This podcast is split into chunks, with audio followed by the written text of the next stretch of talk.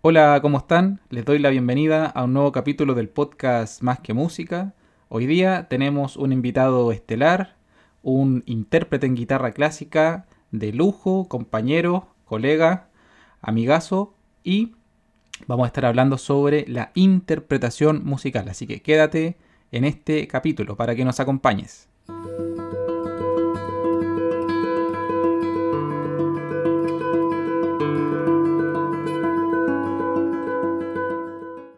Bueno, ya estamos de vuelta acá con nuestro invitado, el guitarrista Nico Silva. ¿Cómo estás, Nico?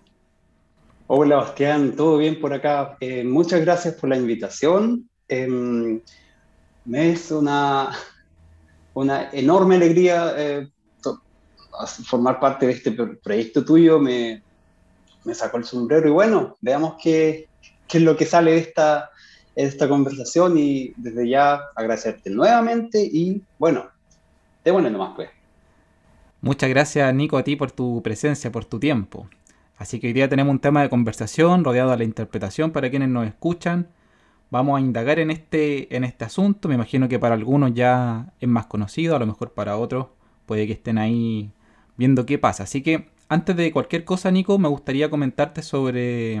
que nos comentaras sobre tus inicios en la guitarra y en la, en la música, que nos comenta un poquito sobre ti. dale, dale. Em, han pasado bastantes años, pero los recuerdos siguen muy, muy, muy latentes. Em, tengo la suerte, la gran suerte, fortuna, digamos, de, de haber podido vivir esa primera etapa con creces. Fue una etapa maravillosa de mi vida y mm, bueno, la, la cuento a grandes rasgos eh, yo empecé, bueno, empecé a interesarme por la música, digamos que desde siempre. O sea, ¿para qué andamos con cosas? La música siempre estuvo presente en, en mi casa, mi papá, eh, un tipo fanático de la música. Eh, él siempre dijo y dice que él es como un musicólogo sin serlo. Bueno, entonces a través de esa influencia de él, casi como omnipresente, escuchando radios, cassette, el, interés por hacer música siempre estuvo. Hasta que fue posible a mis em, nueve o diez años de edad cuando recibí una guitarra de regalo de algún familiar desconocido. Y mm, claro, entonces fue justamente el tiempo en que, digamos, digamos la, el rock estaba sonando muy, muy, muy fuerte en todas las radios, entonces yo ya aún, aún en la niñez, o sea, aún no en la adolescencia, me interesé mucho, mucho, me, me, me gustaba mucho escuchar, por ejemplo, eh, no sé, pues los singles de Nirvana en la radio o, todo lo que es grunge, eh, Pearl Jam. Em, también fue fuerte la influencia de, que, ejerció, por ejemplo, los gustos de mi hermana mayor, que gustaba mucho de Guns N' Roses. Eh, más que nada música anglo, también eh, música latina, qué sé yo, Fabulosos Cadillac, Soda Stereo y la música chilena también. Ahí es cuando se presenta esta oportunidad de empezar a hacer música como niño en el colegio. A los 10 años eh, de edad recuerdo que fue el momento en que la banda nacional eh, chilena Los Tres sacó el Unplugged de MTV. Claro. En el 99 parece. El Unplugged fue del 95. 95. Sí, claro. Entonces, en el colegio teníamos, jugábamos a tener una banda, a tener un grupo, y jugábamos a hacer los tres, jugábamos a hacer, qué sé yo, la ley. Entonces, Claro, fue, eh, claro, era como el juego que teníamos con mis compañeros en ese tiempo en la, la básica. Y ahí empezó todo, fíjate. Eh, con la llegada de esta guitarra, mi papá también me, me matriculó en el Liceo Experimental Artístico. Ahí estuve mm. en... Sí, ese, ese, esa es la matriz de todo. Estuve un año haciendo guitarra folclórica em, y luego de ese año, mi papá dijo, ya, esto tiene que seguir, vamos por más, y me inscribió para dar las pruebas en, la, en el Conservatorio de la Universidad de Chile, y a su vez en la clase de guitarra clásica del mismo eh, Liceo Experimental Artístico, pero en el experimental no, no, me, no me dieron cabida, dijo que era muy chico el profesor, eh, pero, pero en el conservatorio sí me aceptaron. Oh, Vaya a saber uno por... Claro. Y ahí empezó todo, pues. entonces, ya en el año 96 entré a la, al conservatorio, a lo que vendría a ser el preparatorio. Creo que así le llamaba mi, mi profesora de aquel tiempo, la maestra Jimena Matamoros, con quien estudié el, el, primer, digamos, toda la etapa básica y creo que el primero superior también. Esos son los inicios a grandes rasgos, Bastián. Perfecto. Nico, y una consulta. ¿Tú en ese momento sabías lo que era la guitarra clásica? No. muy, muy, muy vagamente, ¿sabes? Em, de hecho, como niño no, no entendía el concepto de guitarra clásica. O sea, recuerdo, por ejemplo, que en una iglesia, al frente de mi casa una vez tocó un, un guitarrista que en aquel tiempo a mí no, obvio, no me decía absolutamente nada. El concierto lo dio eh, el gran Marcos Correa. Entonces este, este músico tocó, por ejemplo, ¿qué recuerdo? Yo tocó Recuerdos de la Alhambra y eso se me quedó grabado para siempre.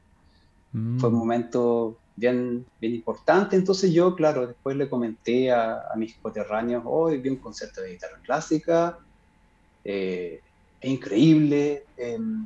A su vez, mi viejo también me llevó a ver la, eh, no recuerdo qué edición del concurso Liliana Pérez Corey. Y figúrate, Basti, que en esa edición concursó Romilio Orellana y Vladimir Carrasco. Mira. Em, y tengo ese recuerdo de ver a Vladimir Carrasco tocando de una manera, ver a Romilio, y fue, fue brutal.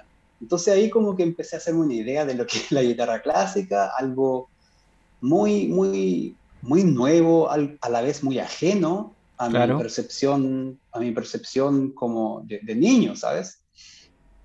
Y, claro, fue, fue dándose de a poco, como entender qué es lo que era, porque eh, son conceptos que, que, un niño no, no, domina muy bien, salvo que se lo expliquen bien. Y ese no fue mi caso. O, o al menos yo estaba como muy, como todo buen niño, jugando, viendo, viendo siempre viendo como lo, lo lúdico del, del, tema, ¿sabes? Eso muy bonito también. Sí, y, qué bueno, ¿sabes? Qué bueno que se haya dado así. Hubo, hubo un tiempo en que yo pensaba, no, eh, fue una pérdida de años, ¿sabes? Porque em, yo creo haber hecho la etapa básica en seis años y considerando que habían compañeros que lo hacían en tres años, eh, ese hecho a mí me hacía como, en aquel entonces, sentir como inseguro, muy inseguro, como no, ¿por qué la hice en seis años? Pude haber entrado después, y estas divagaciones que, que bueno, que al, fin, que al fin y al cabo no llevan a nada. Pero ahora, desde, desde este punto de vista actual, veo hacia atrás, recuerdo, y, y claro, fue como tuvo que haber sido, y así fue, fue casi perfecto. Maravilloso, maravilloso. Nico, con todo lo que tú nos cuentas ahora, en la actualidad, con tu experiencia, que en ese momento tenías como una idea, te estabas formando una idea de lo que era la guitarra clásica. Hoy en día, ¿qué es para ti la guitarra clásica? Hoy en día, eh, para mí la guitarra clásica es, es mi, es por lo que vivo, vivo de, vivo de la guitarra clásica, vivo por la guitarra clásica, es, por ahí eh, hubo un artículo en que escribieron, claro, la pasión, etcétera, y eso es cierto, ¿sabes? Para mí es mi trabajo, es lo que respiro, y, quisiera, quisiera siempre seguir traspasando y, motivando a otras personas a que lo vean y lo sientan de esa manera. Perfecto. Eso es hoy en día para mí bailar. Es, es tu vida, en el fondo. Sí, sí, es, es, es que lo que lo que me satisface, lo que me, hay veces, es como, digamos, la compañera de vida que tengo, ¿sabes? Exactamente. Así es, tengo, es una relación que, está llena de, de todos aspectos, de, todo, de todos sentimientos, entonces claro, como que me casé con ella hace claro. Te entiendo totalmente. años. claro, claro, y, es la típica relación de amor, amor y, no odio, pero amor y desamor. claro. como que vuelves y te quedas, pero sabes que está ahí, ¿cierto? Exactamente. Bueno, para que no, para que no, nuestros oyentes, eh, Nico estuvo su experiencia acá, su formación en Chile y también en, en Europa. Vamos a estar hablando sobre eso. Si es que nos puedes comentar un poquito, Nico, de, de cuándo tomaste la decisión de, de salir de acá de Chile. ¿Cómo fue ese proceso? Mm, mira, fue, a ver, fue una decisión que se gestó a través de muchos años. Em, todo coincide más o menos eh, con el año 2000 en que, en que yo entraba a la facultad, eh, entraba a las clases y siempre, eh, siempre ponían, por ejemplo, al lado de, de, la entrada a los ascensores como las novedades de, de exalumnos, etc. Entonces era cosa que yo siempre veía, por ejemplo, que José Antonio Escobar ganaba premios, Carlos Pérez, eh, ambos, ambos gurús de la guitarra. Y entonces yo dije, ah, existe esta posibilidad afuera, existe esto. Y de ahí como que ese fue como el germen, ¿sabes? Claro.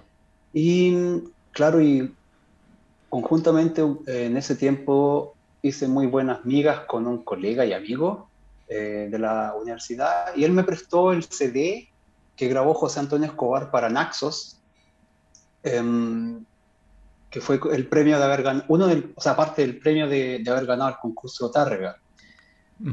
Y yo identifico ese momento, el haber escuchado ese CD, como la semilla de lo que, de lo que fue la decisión, el proceso de venirme.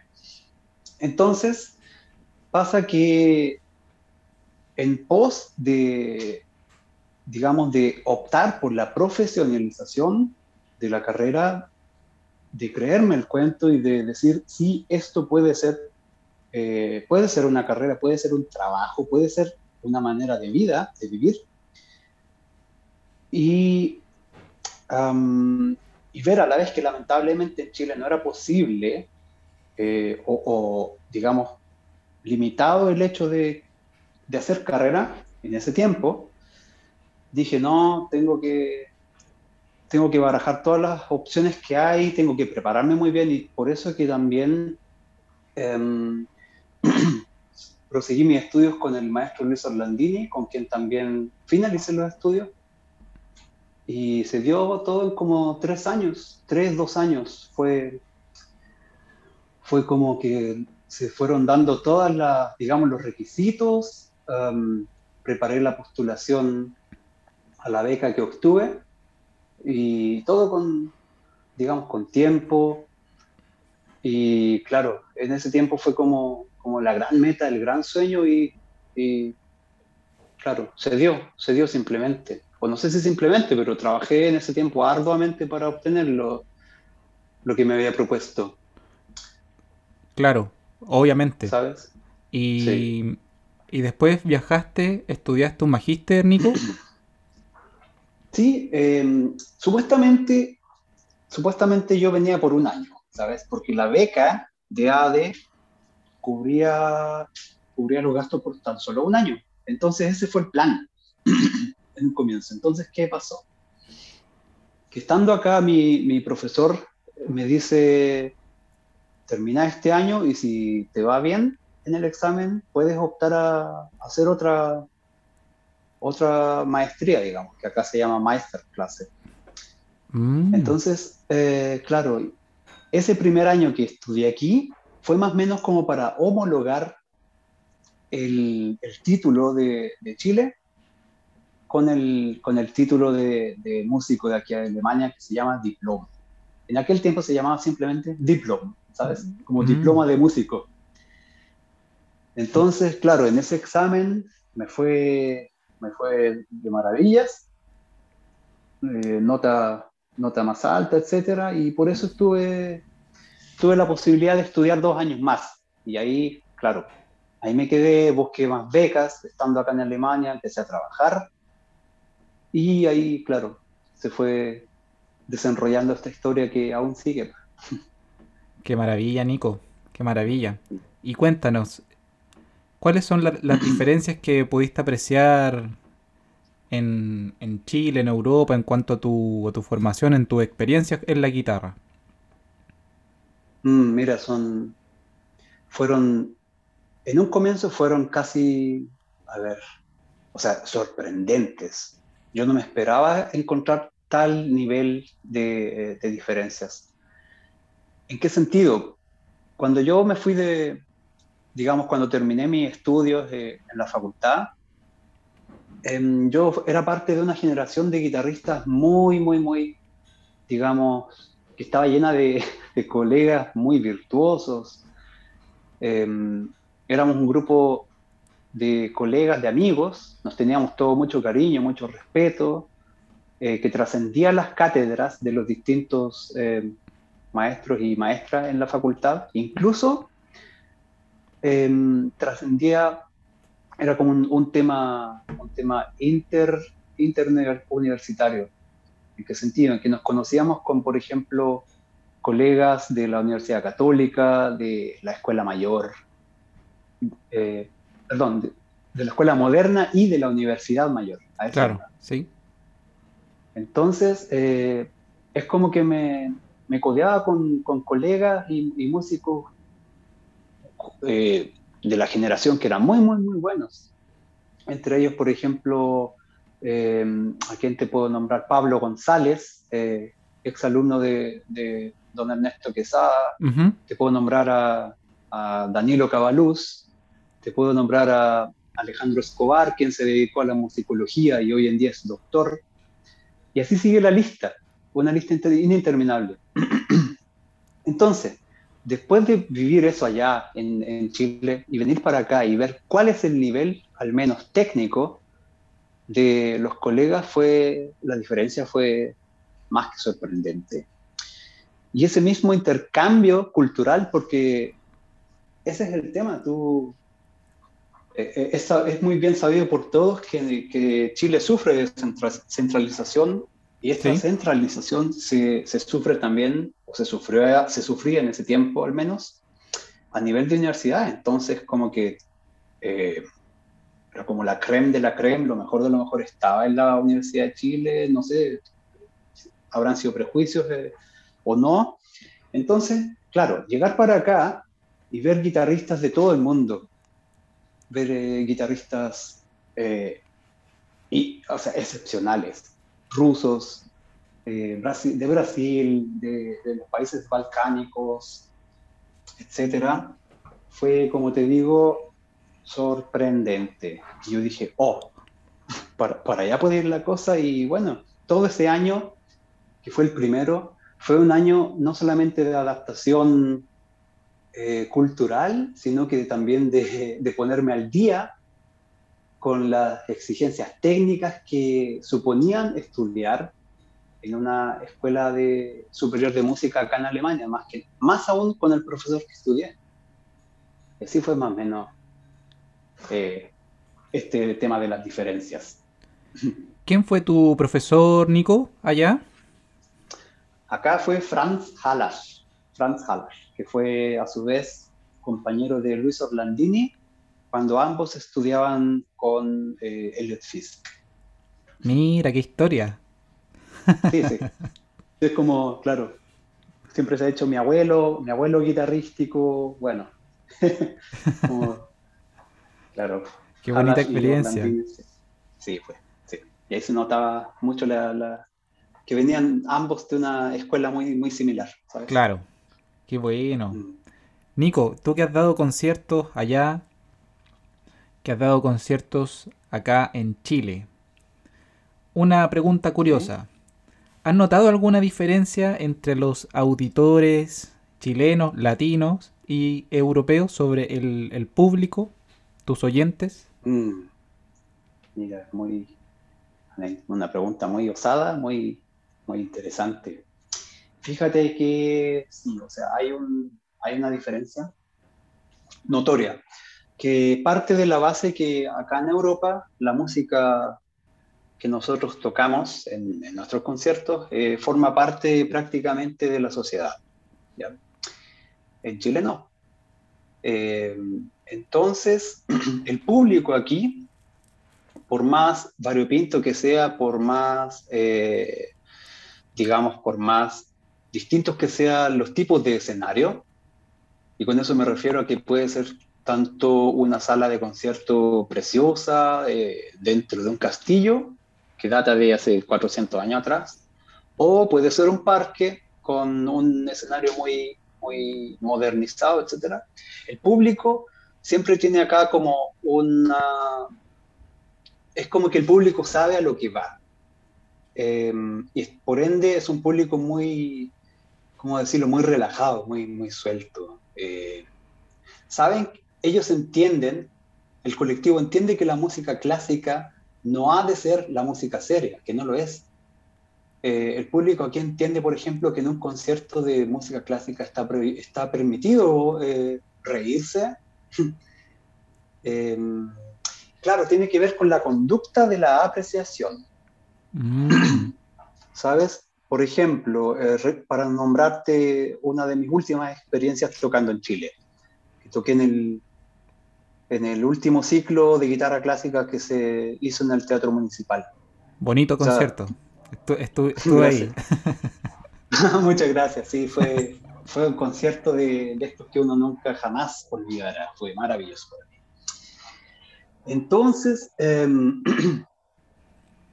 eso fue en el mes de abril del año 2019. Claro. Y, ese mismo concierto yo ya lo había tocado acá en, Alemania, entonces una cosa que después de tocarlo, las ovaciones, la gente se para y aplauden y gritan, ¿sabes?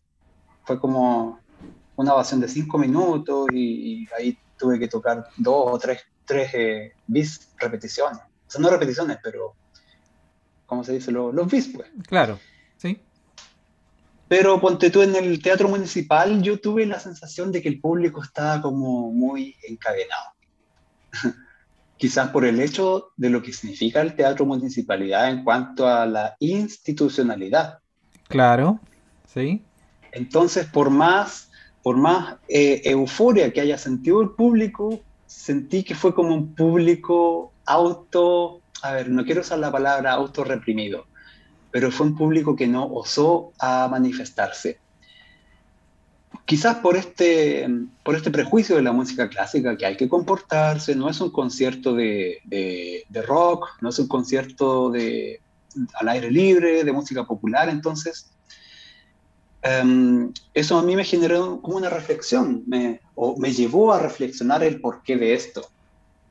Entonces, em, claro, no, no, no es primera vez que me lleve esa, esa impresión de un público, de un público en Latinoamérica o, en Chile particularmente. Es como, me da la impresión que el público en general es como que no, no, no, no, eso, no, nunca les han dicho o comunicado que los conciertos de música clásica eh, no, no son un regimiento, no, son, ¿sabes? Y eso vendría a ser la diferencia, ¿sabes? Exacto. Qué bueno. Y claro, Como, como te mencionaba, tiene que ver con, con, la, con el valor que se le da a la música en sí en la sociedad. Y aquí tú sabes, eh, en la sociedad europea la música es, es un baluarte, es un pilar fundamental de la educación de todos los niños y niñas. Entonces no hay, no hay, no hay comparación. Qué bueno lo que nos cuentas, Nico, porque te iba a comentar que yo también siento lo mismo. O sea, yo no he tocado, he tocado en otros países, pero no, no precisamente en Europa. Y claro, se entiende que el, público es como más...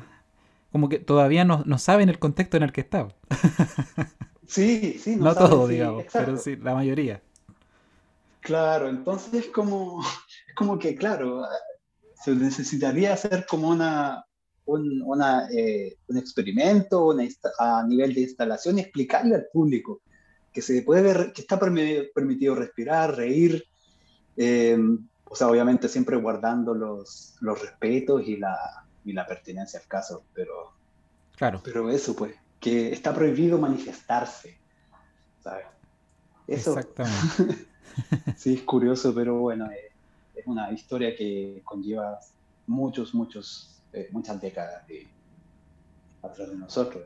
Entonces, cambiar años de historia es, difícil. Toma su tiempo. Sí, reeducar, claro, reeducar a los públicos es una, es una tarea muy importante que tenemos los músicos, al menos de, doctos, o música de salón, música clásica, llámesele como quiera. Yo creo que es un súper buen punto para ir a los colegas que nos estén escuchando, así que súper interesante. Y claro. yo, Nico, te quería ahora preguntar, entrando más en materia, sobre tus, tus autores favoritos del, ya sea del mundo de la guitarra, eh, orquestal, de la música popular que nos comentaba al principio. Uh. Tu figura ahí que de admiración o de no sé, cuéntanos un poquito. Mm, mira, a nivel de admiración, eh, más que admiración, sino que es, eh, es una, es como que congenio internamente muy bien con su, con su magna obra, ¿sabes? Compositores, por ejemplo, autores como, bueno, los, típicos, Johann Sebastian Bach, eh, Francisco Tárrega, Frédéric Chopin, Em, y la lista sigue, suma y sigue. Entonces, eh, bueno, principalmente a mí me, me, llena, me llena a cabalidad el repertorio para piano del romanticismo. ¿ya? O sea, todo lo que es eh, Schubert, Schumann, eh, Chopin, etc. Franz Liszt también. Escucho más, generalmente más piano que cualquier otro instrumento. Mm. Sí. Eso eh, como con respecto a, música ya orquestal o, instrumental. Y bueno, vengo, en, cuanto a la música popular, yo vengo de la escuela rockera. Eh, o sea, soy un, soy, me, encanta el metal. es una, sí, es, es, es un complemento. Es un complemento, o sea, me gusta mucho o no, más que hablarte de los gustos, te puedo mencionar bandas con las cuales crecí. O sea, eh, para mí siempre ha sido Metallica como un, un acompañamiento a, la vida, ¿sabes? Eh, todo, todo lo que fue el trash, o lo que es el trash metal. Claro. Y, y a su vez también la música de, de, nuestro continente, continente sudamericano, o sea, mm, del mismo país, Chile. Es una lista ininterminable sin, sin fin Sí, te entiendo. claro. Bueno, yo vengo de lo mismo, o sea, también soy como, en ese sentido, metalero, por, por ponerle una etiqueta, pero... claro, pero sí, pues, o sea, la, la etiqueta de qué sirve. O sea, es, que, es, que resonamos con esa música. Exactamente. Resonamos con ciertas, ciertas músicas, ¿sabes? Yo he tenido también la, la oportunidad de, de realizar estudios de jazz. Mira. Em, sí, claro, estuve, fue como una especie de electivo que hice. Entonces estudié un año de guitarra jazz, o más que guitarra jazz, era como entender el jazz y cómo se aplica este a la guitarra y a, otros, a otros instrumentos. Y bueno, desde el entendimiento, eh, no me fue posible congeniar tanto con esa música. No, no resoné mucho. O sea, sí, sí, claro que uno la puede disfrutar, la puede escuchar, pero no se dio, por ejemplo, la, la efervescencia que se da en mí cuando escucho eh, un riff, ¿sabes? o como cuando escucho una cadencia de, algún, de alguna obra para piano, para cello, ¿sabes? Sí. Entonces, tiene que ver, claro, con eso, con lo que nosotros resonamos. Sí, eso está interesante eso. Está súper bueno el, tema de, cómo uno congenia con cierta música y con otra a lo mejor no tanto. Claro, porque bueno, dice, dijo alguien por ahí que no existe ni la, o como el tema, claro que existe la, la música es una sola, pero que existe la música buena y la música mala. Eso claro. creo que creo que no, no dio, no dio en el clavo. O sea, la música es una sola, pero sus manifestaciones son distintas y no hay por qué estar de acuerdo ni, ni, en, ni en resonancia con, todo, con todas, todas ellas, con estas manifestaciones que te, te menciono. Exactamente. Creo que un muy buen, muy buen dicho. También lo había escuchado por ahí hace, hace bastante tiempo. Interesante. Nico, y volviendo a la guitarra clásica. Sí. ¿Cuál es para ti la obra o las obras eh, como icónicas de la, de, la, de la guitarra clásica? Icónica. Que yo te lo puedo decir a ojos cerrados y estoy convencido que es Recuerdos de la Alhambra. Recuerdos de la Alhambra, de Tárrega. Sí, de Tárrega, sí. Más que nada, bueno, por una experiencia personal que, que la mencioné en un comienzo, cuando se la escuchaba a Marcos Correa y, y, sabes, me he dado cuenta que al menos acá en Europa es una obra que al público le, le fascina.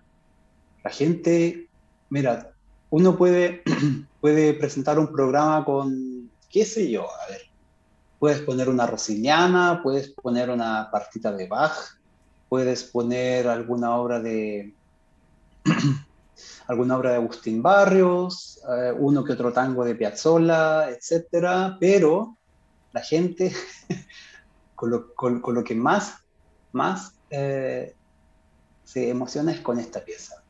Anda a saber tú por qué, no, no lo sé, es como, es como que Tárrega dio en el, clavo con, con, con, con, con los engranajes de acordes que, sobre los cuales hizo esta melodía.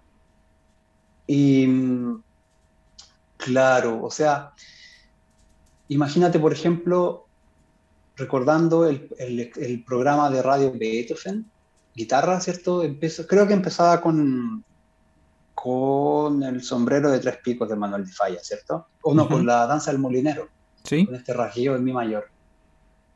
Eh, aquí, claro, aquí se da algo así como similar con recuerdos de la Alhambra. Como, ah, eso es guitarra clásica, ah, eso es, eh, como acá también le llaman, eh, la guitarra española. Ah. Sí, Claro, uno como guitarrista puede empezar ya a, barajar varios candidatos para esta respuesta, pero yo creo que vendría a ser esta. O sea, Además que, hay otra.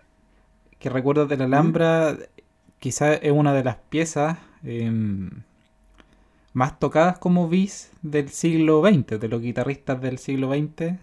Narciso Yepes, por ejemplo. Sí, y toda esa, esa camada, digamos, tocaba mucho como bis recuerdos de la, de la Alhambra. Claro, sí. Y es una tradición que creo que, que se justifica. Porque si bien hay obras igual de icónicas que quizás compositivamente tienen más peso, no logran equipararse a, a, la carga emotiva que puede tener para un público o para un intérprete mismo eh, esta pieza que, estamos mencionando. ¿Sabes? Eh, el mismo Fernando Sor hizo las variaciones sobre la flauta mágica. O sea, la flauta mágica es una ópera, es una obra de, género de ópera que la conoce más de algo, o sea, los tiempos han pasado, ¿sabes? Pero, pero creo que sigue estando como en el inconsciente colectivo. Ah, la flauta mágica, sí, de Mozart. Claro. Aún así, como te digo, no logra equipararse a nivel guitarrístico con Recuerdos de la Alhambra. Con Recuerdos de la Alhambra. Bueno, para hacer un paréntesis, y que para quienes no, no conozcan la obra, busquen ahí en, en YouTube donde, donde escuchen música, Recuerdos de la Alhambra, de Francisco Tárrega, una pieza para guitarra. Nico, ¿algún intérprete que tenga una versión que te guste mucho de esta pieza? Uh, eh, hay demasiadas, ¿sabes? de momento no se me ocurre ninguna. Bueno, ahí a los auditores. Lamentablemente. Pueden, es que hay un montón de, versiones. Me imagino que deben haber muchas muy buenas. Creo que Pepe Romero la toca, Narciso Yepes también. Así que ahí tienen para, para, para indagar. Eso es una fuente fidedigna de, de cómo ha de tocarse esta pieza, pero es tan relativo eso y subjetivo también, Basti. Claro, sí. y, eh, ah, cuéntanos. No, no, eso, estoy, pensando también, claro, eh, acabo de buscar, por ejemplo, qué versiones hay de Recuerdos del Alambre, las primeras que aparecen, claro, está David Russell. ah, David Russell.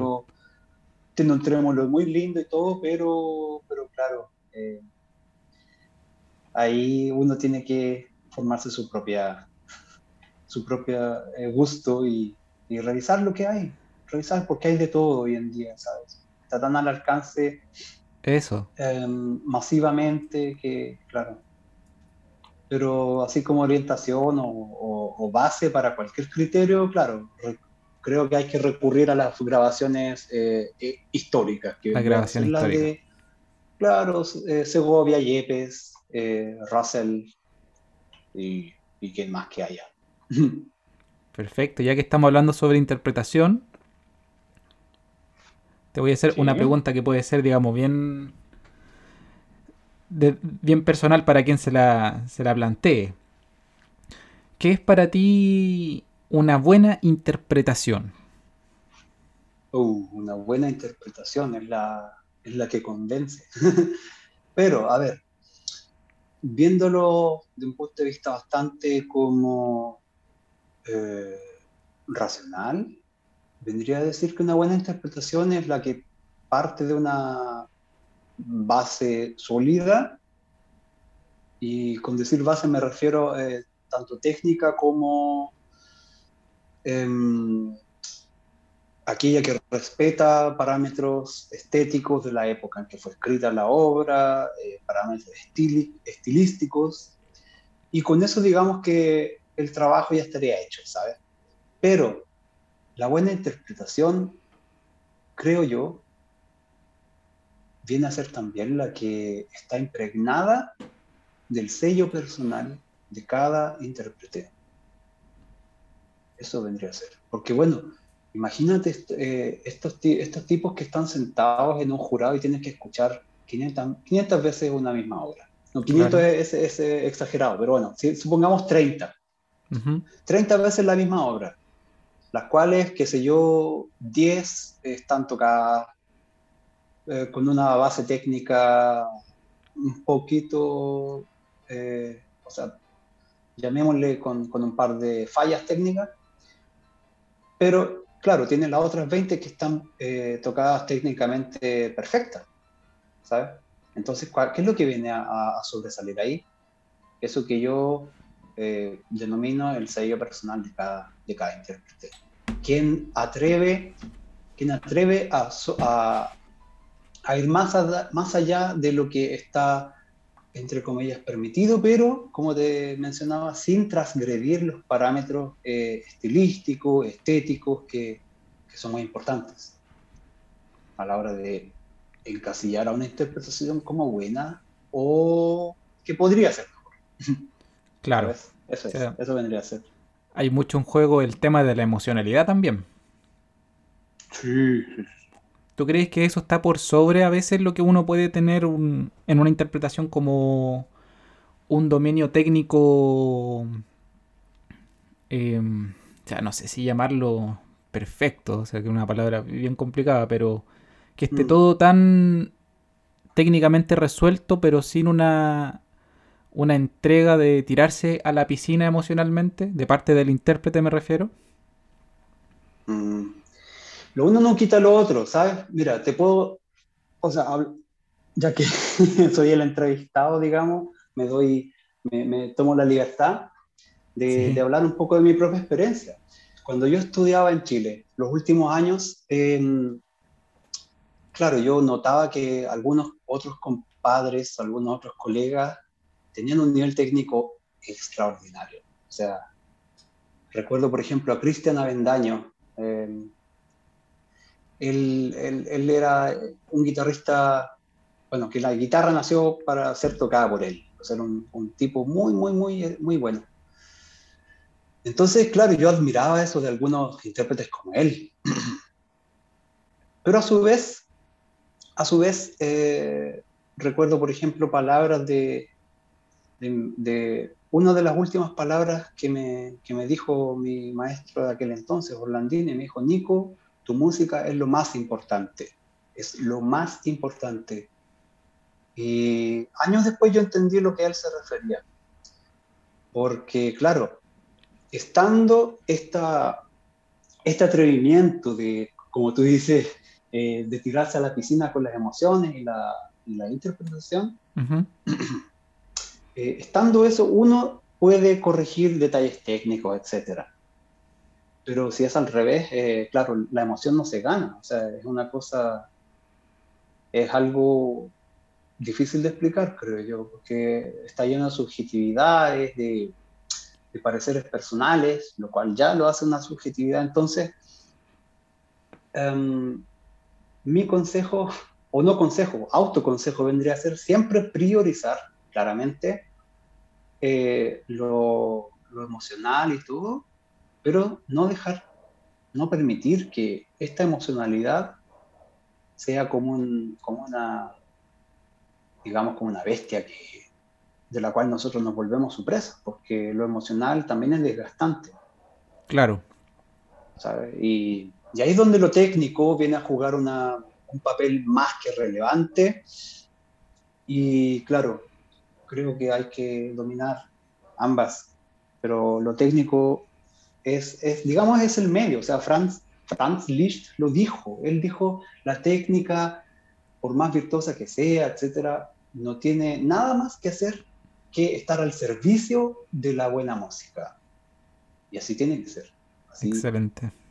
Qué bonita frase. ¿no? Y, todo lo que nos comenta, la verdad es que estoy súper contento de, escuchar porque creo que fue una, reflexión muy, muy buena. Así que te lo agradezco, Nico, de verdad. Súper súper emotiva tu, tu, respuesta porque al final yo también como guitarrista lo vivo y lo, y lo entiendo.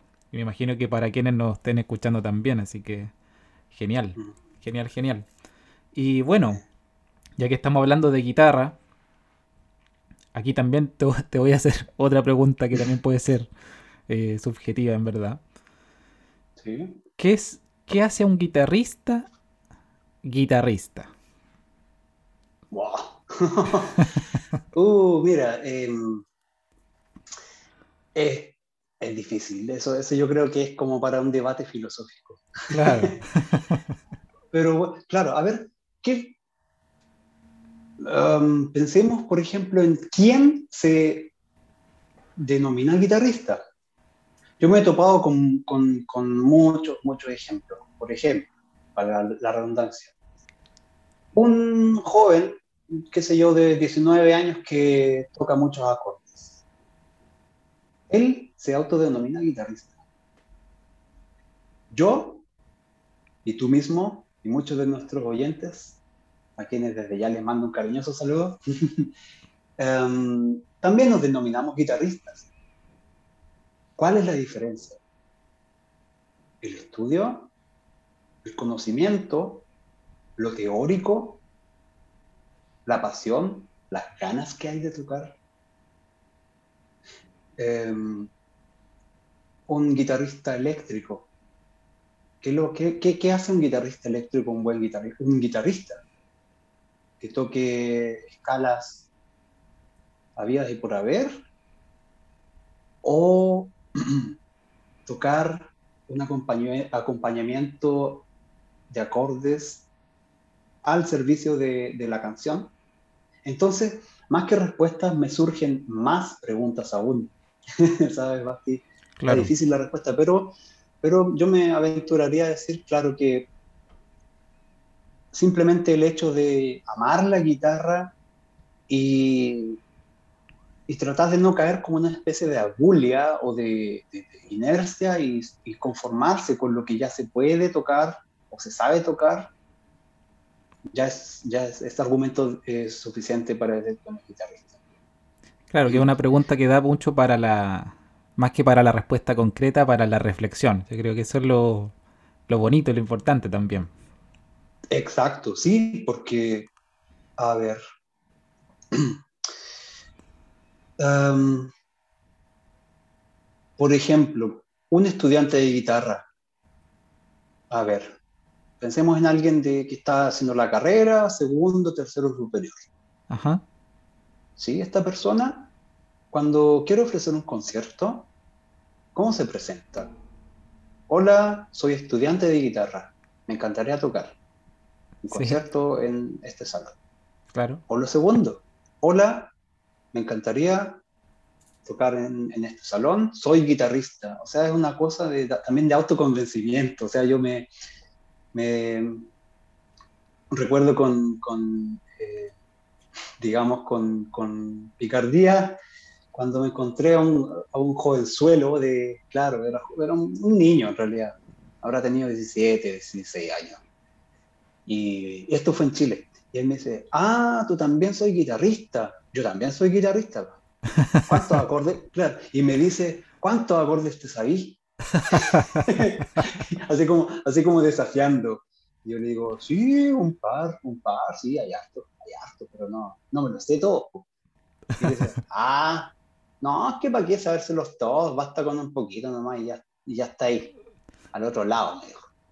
Entonces yo no le dije nada más y, recuerdo, claro, como, casi como con ternura su convencimiento. Y bueno, si tú dices ser guitarrista, bueno, disfruta. Pero jamás, claro, menospreciar a quien estudia guitarra y viceversa. Claro. Y ahí es, cuando caemos, o no, no caemos, sino que aterrizamos en un terreno fangoso donde surgen más y más reflexiones, más, eh, más eh, etiquetas de, qué sé yo, del guitarrista amateur, del guitarrista profesional, claro, pero por ahí va un poco la cosa. La gran familia está compuesta de guitarristas. Vaya a saber Dios o el diablo si son guitarristas profesionales, amateurs, guitarristas de casa, guitarristas de, de, qué sé yo, ¿sabes? Entonces creo que, va por la, creo que va por el amor y la convicción que se le tiene al instrumento y a su, a, su propia práctica. Por ahí va, creo yo. Sí, excelente. Yo creo que también coincido mucho con, contigo.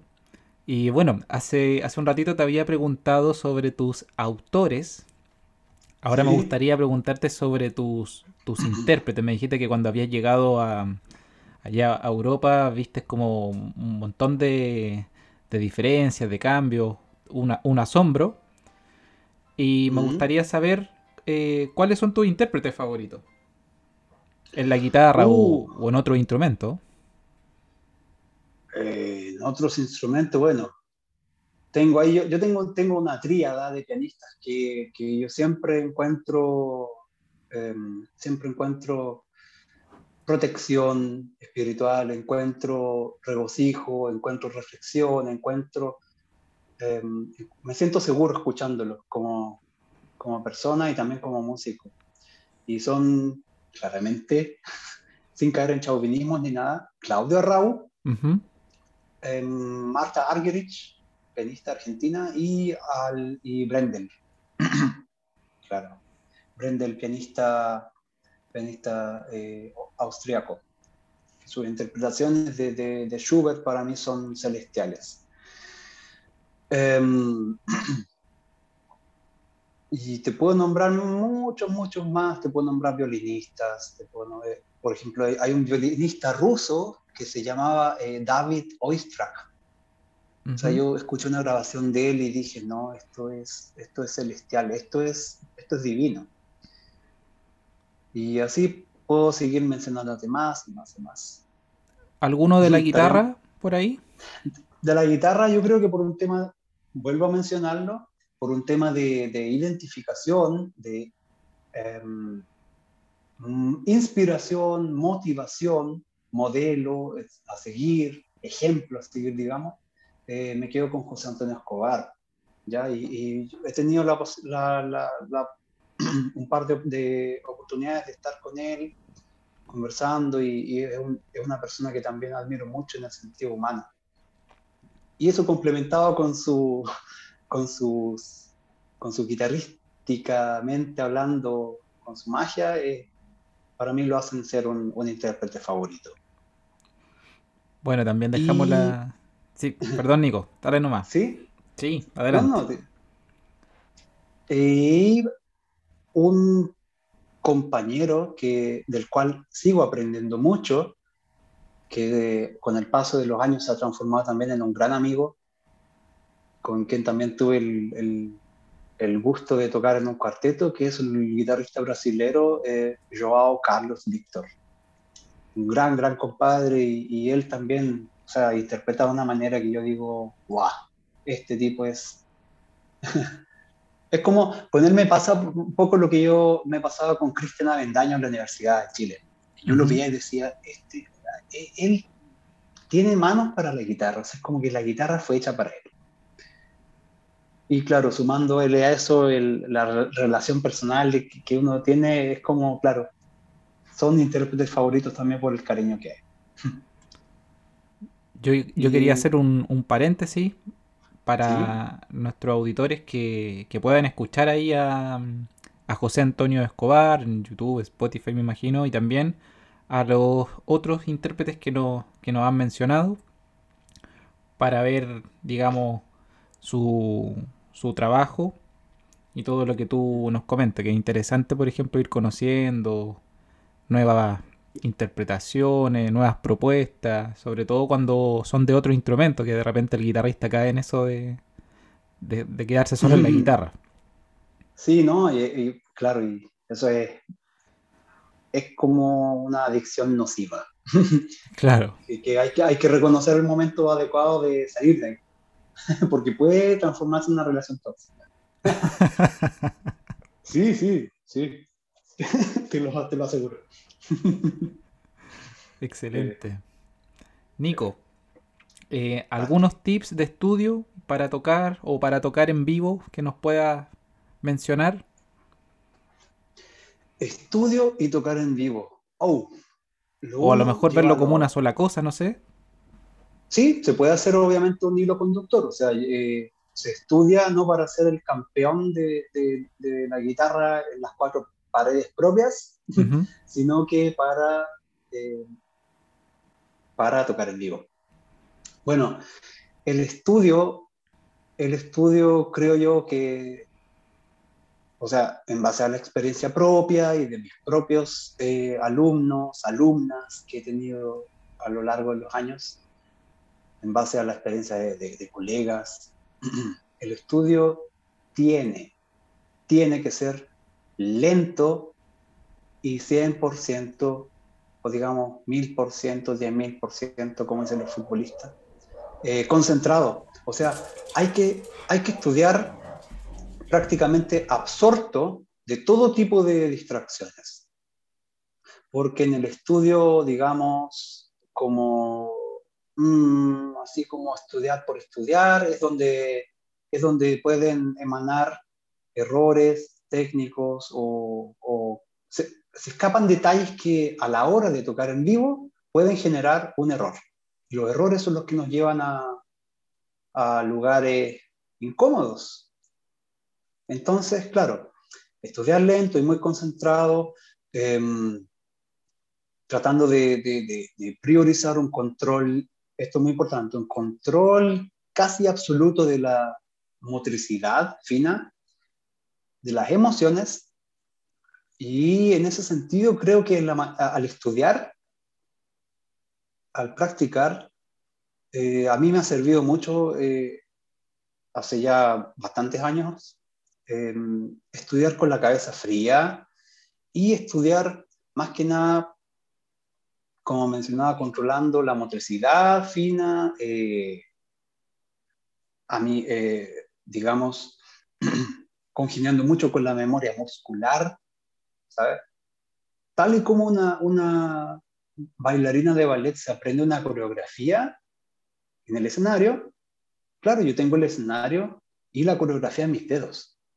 Entonces, trato, claro, y esto obviamente coligado al, al, a la composición que se está estudiando. O sea, ahí es donde el análisis acabado de una obra es que, es que claro, claro que es útil. Cuando yo eh, estaba en, el, en, la clase de análisis musical en la universidad, ah, era una clase muy aburrida, claramente. O sea, más encima a las 8 de la mañana, día viernes. Era como, día viernes a las 8 de la mañana, por favor, ¿qué significa eso? Claro. Entonces, claro, las dos primeras semanas habían, había, qué sé yo, 100 alumnos y las últimas dos semanas también. El resto, claro, uno y otro. Como cinco personas en, la sala de clase. Pero claro, el análisis musical es sumamente importante a la hora de estudiar. Porque uno, claro, estudia por secciones, etcétera, y bueno, entonces eso es a, a grandes rasgos el estudio. Y ahora a tocar, para tocar en vivo, una vez que el estudio ya está, tiene una base sólida, eh, un estudio acabado, em, siempre considerar que cuando uno toca en vivo, el, eh, el, público siempre va a estar del lado de uno. Em, me, ha tocado, me ha tocado ver eh, o tener conversaciones con colegas que le han tenido incluso miedo al público. Mm. crisis, de crisis, crisis de pánico y, y o incluso alumnos, em, claro que las crisis de pánico se generan por inseguridades. Entonces, las inseguridades surgen de dónde? Del estudio desconcentrado. Claro. Entonces, todo radica en el estudio. Entonces, una vez que está esta preparación en casa o donde sea, o en el parque, qué sé yo, em, insertar, insert, perdón, insertarse la idea, hacerse amigo de la idea de que el público siempre está del lado de uno. Por algo te van a ver, ¿cierto? Claro. Eh, claro, y, siempre quedarse con, con, lo, con las, digamos, opiniones positivas, porque claro, siempre van a haber detractores o como le dice la generación actual, los haters. sí. Haters, los odiosos, claro. Y eso no da lo mismo, que se odien entre ellos. Entonces, claro, el público está del lado de uno y también convencerse con este lado como ya humano, que nuestra misión en el escenario es, claro, conmocionar al público con nuestro abanico de, afectos y emociones, eh, escogiendo un buen programa, ¿sabes? meticulosamente escogiendo los programas para, para cierto tipo de público. O sea, si yo voy, por ejemplo, a un hogar de ancianos, no voy a tocar música contemporánea, no voy a tocar la secuencia de Berio, no voy a tocar la sonata de gimnastera. No. Claro. ¿Cierto? Ahí se opta por un repertorio más, digamos, más tonal, más bonito, como para... Entonces, eso, son, son rasgos importantes. Y como para redundar en la opinión, eh, recordar que el objetivo es como hacer y ofrecer arte desde el corazón y el entendimiento a la vez. Y, eso, eso, sin olvidar tampoco el sello personal al cual me refería en un comienzo. Es interesante, yo te doy la respuesta, hablo y así también reafirmo mis propias convicciones y, me siento muy bien. Así que gracias por la pregunta, Basti. Genial, Nico. No, gracias a ti por todas estas reflexiones y para, para, irnos dirigiendo también hacia, hacia el final del, del capítulo, bueno, que ha estado realmente muy interesante. Te, lo agradezco nuevamente. Vamos a ir haciendo algunas, antes de pasar a las preguntas, como pequeñas, pequeñas preguntitas. Por ejemplo, ya que estábamos hablando del, del tocar en vivo, ¿alguna anécdota sobre el escenario que tenga? bueno, sí, ahí. a ver, te voy a mencionar dos. Ya. Que se me quedaron muy, muy, muy. O sea, hay varias, pero estas dos son, son situaciones casi embarazosas. Bueno, la primera eh, toqué con, con, una orquesta en un concierto de, que era como para el Día de la Madre, no sé, había una orquesta ahí. Entonces tuve que tocar eh, en el, con la orquesta que toqué, no da lo mismo, no recuerdo, creo que el segundo movimiento era un juez, eh, y también acompañar a, a un tenor, una área, no recuerdo muy bien. El tema es que el, concierto estaba, era de la orquesta, pero habían como cuatro solistas. O sea, me incluyo entre esos cuatro y el tema es que, claro, eh, en mi segunda aparición, o digamos, participación con la orquesta, yo voy, me siento en el podio, saludo y todo, y las partituras no estaban. Oh. Y, y situación así, yo, oh, así, qué caos, así, porque no, no tiene el control. Y veo que el director de orquesta ya está con la batuta y yo eh, trato así en mi, en mi, mejor alemán de decirle, momento, disculpe, momento, por favor, mis partituras no están. Oh. Y, el público así, el respetable, en un teatro precioso, grande, qué sé yo, habían centenares de personas y, y yo no me paro y voy a buscar las partituras al camarín y no estaban en ninguna parte. En ninguna parte. Y el, tenor ya estaba preparado para empezar y todo, y, por, y, y yo así. Oh, ya, ya, te imagino ya. sí, por, por, mi culpa, por mi gran culpa. Yo ya me estaba eh, pegando latigazos como buen feligrés. Entonces, eh, vuelvo al escenario, obviamente con guitarra, y, pálido, casi a punto de llorar. Y el oh. director, el director empieza a ojear en sus partituras y no me las entrega. Y así como, ah, yo lo apunto con el dedo y ahí eh, eh, como que toda la gente se rió, porque claro, no sé cómo, pero las partituras, las partituras llegaron a las manos del director de orquesta. Mis partituras. Mira. Entonces, claro, ¿no? Entonces fue, fue, fue terrible. Sí, sí, Claro, y la otra, la otra, bueno, con este colega que mencioné, ganamos un concurso de, música de cámara y el concurso fue justo el día de mi cumpleaños. fue el 6 de marzo. Qué bonito. El 6, sí, sí, sí. Fue, fue, hermoso. Y claro, ganamos el primer premio del concurso y era mi cumpleaños. Creo que yo estaba cumpliendo 24. ¿Y hoy qué hicimos? Obviamente celebrar. Y el tema es que el otro día, a las 10 de la mañana, domingo, era el concierto de los premiados. Oh. Y tuvimos que ir, y tuvimos que ir. ¿Y cuál de los cuatro estaba, en peores condiciones? o sea, éramos tres hombres y una mujer. Eh, Iva, la mujer es la que estaba más sobria, porque nosotros tres, los otros estábamos, estábamos bien chambreados. en buen chileno estábamos bien chambreados, pero aún, Sí, pero aún así fue un concepto eh, muy, muy bueno. Qué buena, qué entretenido también. Buenísimo. Claro, sí, Buenísimo. Bueno, Nico, dos, dos puntitos para ir finalizando antes que pasemos a las preguntas que nuestro público nos mandó. Primero, em, hacia, hacia lo que viene.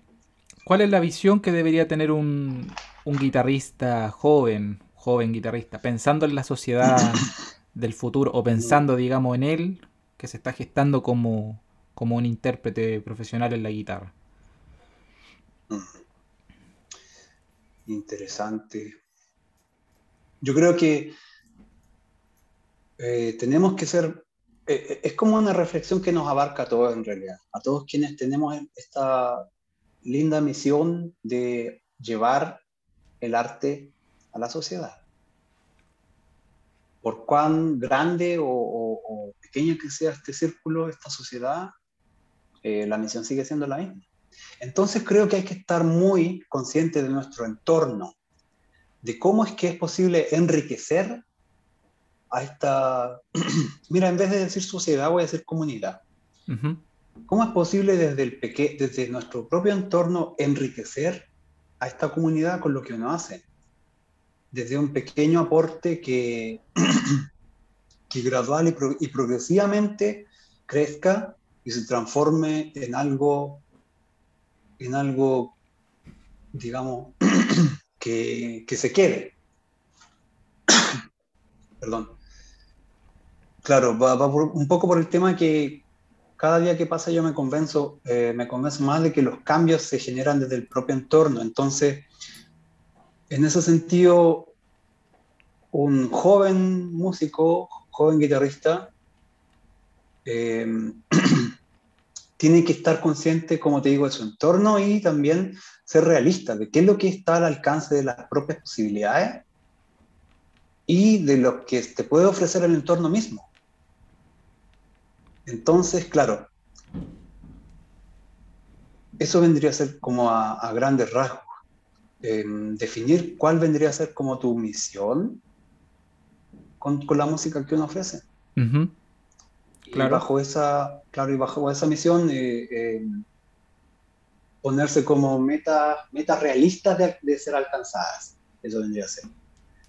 Claro, y obviamente mencionar también que es importante generar nuevos espacios y conceptos conceptos de conciertos para, eh, además de educar a los públicos, a los receptores, para sensibilizarlos y convencerlos de que la música que hacemos no es para la élite a la cual fue escrita esta música hace 300 años atrás. O sea, no, hoy en día los parámetros han cambiado, los paradigmas están rotos, entonces hay que, hay que aprovecharse de eso. Más aún con todas las posibilidades que, que ofrece, em, con las buenas posibilidades que ofrece la globalización. O sea, claro. Eso es, vendría a ser como... Eso. creo, creo haber respondido, ¿cierto? Sí, perfecto. Súper. Súper bien. Ah, y, otra cosa, Bastilo, muy, otra cosa muy importante, perdón. Eh, los tiempos para competir ya fueron. Si quieres competir, o sea, es mejor hacer deporte y, y claro, el deporte está para competir. La música está para compartir. Compartir. Y en ese sentido creo que es muy importante colaborar, buscar más que buscar, encontrar colaboraciones con otros artistas. No necesariamente músicos. Claro. nutrirse de la experiencia estética que se, que se origina al hacer una colaboración con, otro, otra persona. Y eso, y creo que también por ahí va la cosa. En vez de porque esto, este el, mito más que nada o paradigma de Andrés Segovia, del guitarrista que hace giras y, vive en torno a la gira, eso ya se acabó, más aún con, los, con, los, con la temática que nos aqueja hoy en día. Exactamente. que hay, sí, pues eso es. Perfecto, súper bien, súper bueno. Y bueno, Nico, sobre ti, sobre tus proyectos actuales, futuros que tengas en la guitarra, en los alrededores que mm. puedas tener. Que nos comenta un poquito. Proyectos. Eh, más que, o sea, no quisiera decir proyectos porque están todos en la gestación. O sea, prefiero decir eh, ideas o metas.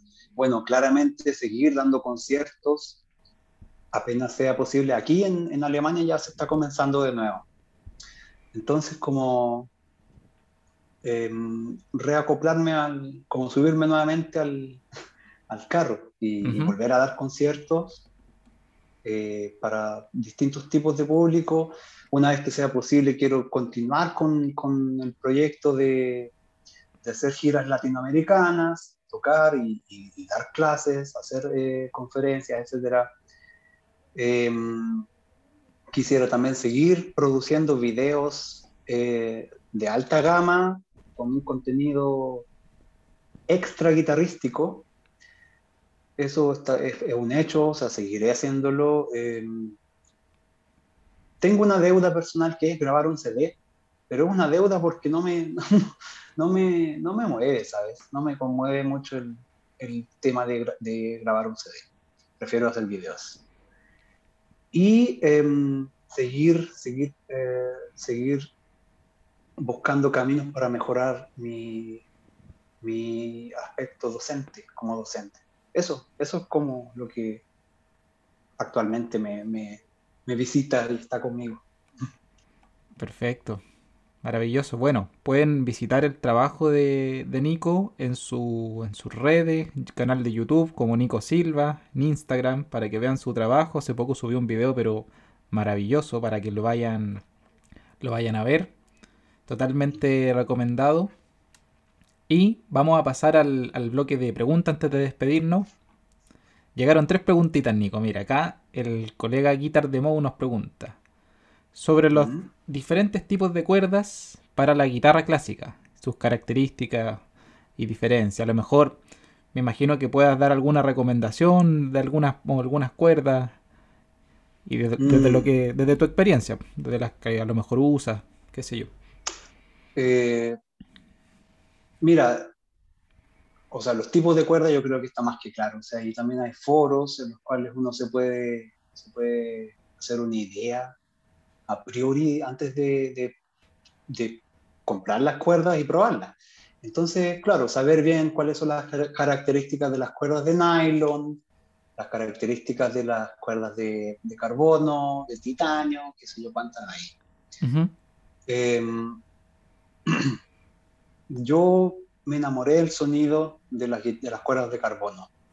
Y las cuerdas de carbono me, es una cosa de costumbre, ¿sabes? Y también tiene que ver con, la, con, con, el, con el clavijero de mi guitarra, que o sea, es una, es una, una alianza una alianza casi perfecta, que, que yo no, no, tengo que afinar casi nunca cuando las cuerdas eh, están nuevas. O sea, las cuerdas que uso, que son sabarés, sabarés de tensión alta, eh, corum, por si les interesa saberlo. Usamos las mismas, eh, sí. Sí, no, encajan a la perfección, de verdad que a la perfección con, con, con, la guitarra que ya tengo hace bastante años. Entonces, es, un, es una zona de confort, sí, pero que me ha dado excelentes resultados. O sea, no, no he visto la necesidad de probar otras guitarras de, perdón, otras cuerdas de otra marca. Sí lo he hecho en guitarras de colegas y todo, pero me siento muy, muy, muy a gusto, muy bien con la, con las Savares Corum Alliance Tensional. Y, y eso, eso. Perfecto. Claro, claro. Bueno, acá el colega Alonso Bardón, ¿qué es lo que considera difícil de abordar en una obra nueva? Mm. Eh, gracias Alonso por la pregunta. Difícil en una obra nueva. Mm. Difícil es congeniar con la obra, creo yo. Difícil vendría a ser encontrar un punto de convergencia con la obra que uno estudia. Pasa que em, cuando hice estudios de música contemporánea tuve que tocar música que no, que no, no era tan, tan de mi agrado. O sea, claro, sí, entretenía tocar y todo, pero el estudio tan tedioso, descifrar los, los códigos, los papiros que los compositores eh, se ingeniaron. Entonces, Claro, eso es difícil, eh, sentirse a gusto con la obra que uno va a tocar, sea por obligación o por deseo propio. Y ya más por el lado técnico, bueno, eh, hay que convencerse, creo yo, a, le digo a Alonso y a, los demás que escuchan, eh, hay que convencerse, convencerse de que no hay obra difícil. Creo que esto lo dijo lo dijo este guitarrista cubano, eh, Tamayo, dijo, no, que no hay obra difícil, no existe la obra difícil. Todo está en tu mente, chico, etc. Y eso es verdad. Todo radica por el, en el estudio y también en un auto, en ser auto, lo suficientemente autocrítico como para darse cuenta cuando uno tiene falencias en la técnica. Y, y claro, abordar la problemática y solucionar. Ahí es entonces vendría a ser también una dificultad, reconocer cuando uno mismo está siendo em, insuficiente con los resultados que una obra de música merece, o, la, o la guitarra misma. ¿Entiendes? O sea, si yo veo que mi escala no está sonando con el creyendo adecuado, si yo escucho que mi acorde no, no suena nítido, que se está perdiendo una, una, una nota, etc.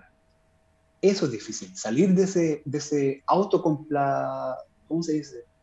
De ser autocomplaciente y decir, ah, no, está bien, cuando en el fondo no lo está. eso, eso es complicado. Y ahí es donde yo hago un llamado o, ofrezco la recomendación de ser muy autocrítico en el buen sentido. Perfecto. Perfecto, Nico. Tenemos la última pregunta de Rey.gt, de mi querido amigo Reinaldo Galás. ah, Reinaldo, compadre también. Gran salud, un gran abrazo, Reinaldo. Reinaldo nos pregunta, ¿qué es lo más difícil al vivir y desarrollarse como intérprete en el extranjero? la adaptación cultural, creo, eh, el idioma, y vuelvo, o sea, como redundando un poco la respuesta anterior. No hay dificultades, sino que barreras o muros por derribar. Y eso es posible dependiendo siempre de la actitud y de la predisposición que uno tenga. Es un poquito como eso, como este, como el tema del vaso de agua que está, está medio lleno o medio vacío. Medio vacío todo claro. Depende, claro, todo depende de la, de la, propia perspectiva. Pero bueno, dejando de lado esto, estos comentarios como de, de matinal, prefiero ser, ser objetivo y decir, claro, el tema de la adaptación cultural y social, el tema del idioma en caso de, estar en un país con un idioma ajeno al tuyo, a tu lengua materna. Eh, y bueno, el te, es, es, eso vendría a ser como lo más complicado, ¿sabes? Porque el adaptarse a un país significa adaptarte también a, a la idiosincrasia de esta generación, no generación, sino que a la idiosincrasia de, de la sociedad a la cual, en la cual, de la cual, te, la cual te está recibiendo. ¿Cachai? Eh, y eso conlleva, qué sé yo, eh, aceptar las burocracias existentes, ser ordenado, porque claro, nosotros en Chile como que pecamos un poquito de, claro, nosotros no, el sistema es tan permisivo en, en, varios aspectos y por eso funciona como funciona. Entonces llegar a un lugar donde existen, existen reglas o existen eh, parámetros los cuales no existen en la sociedad propia es como puede llegar a ser chocante.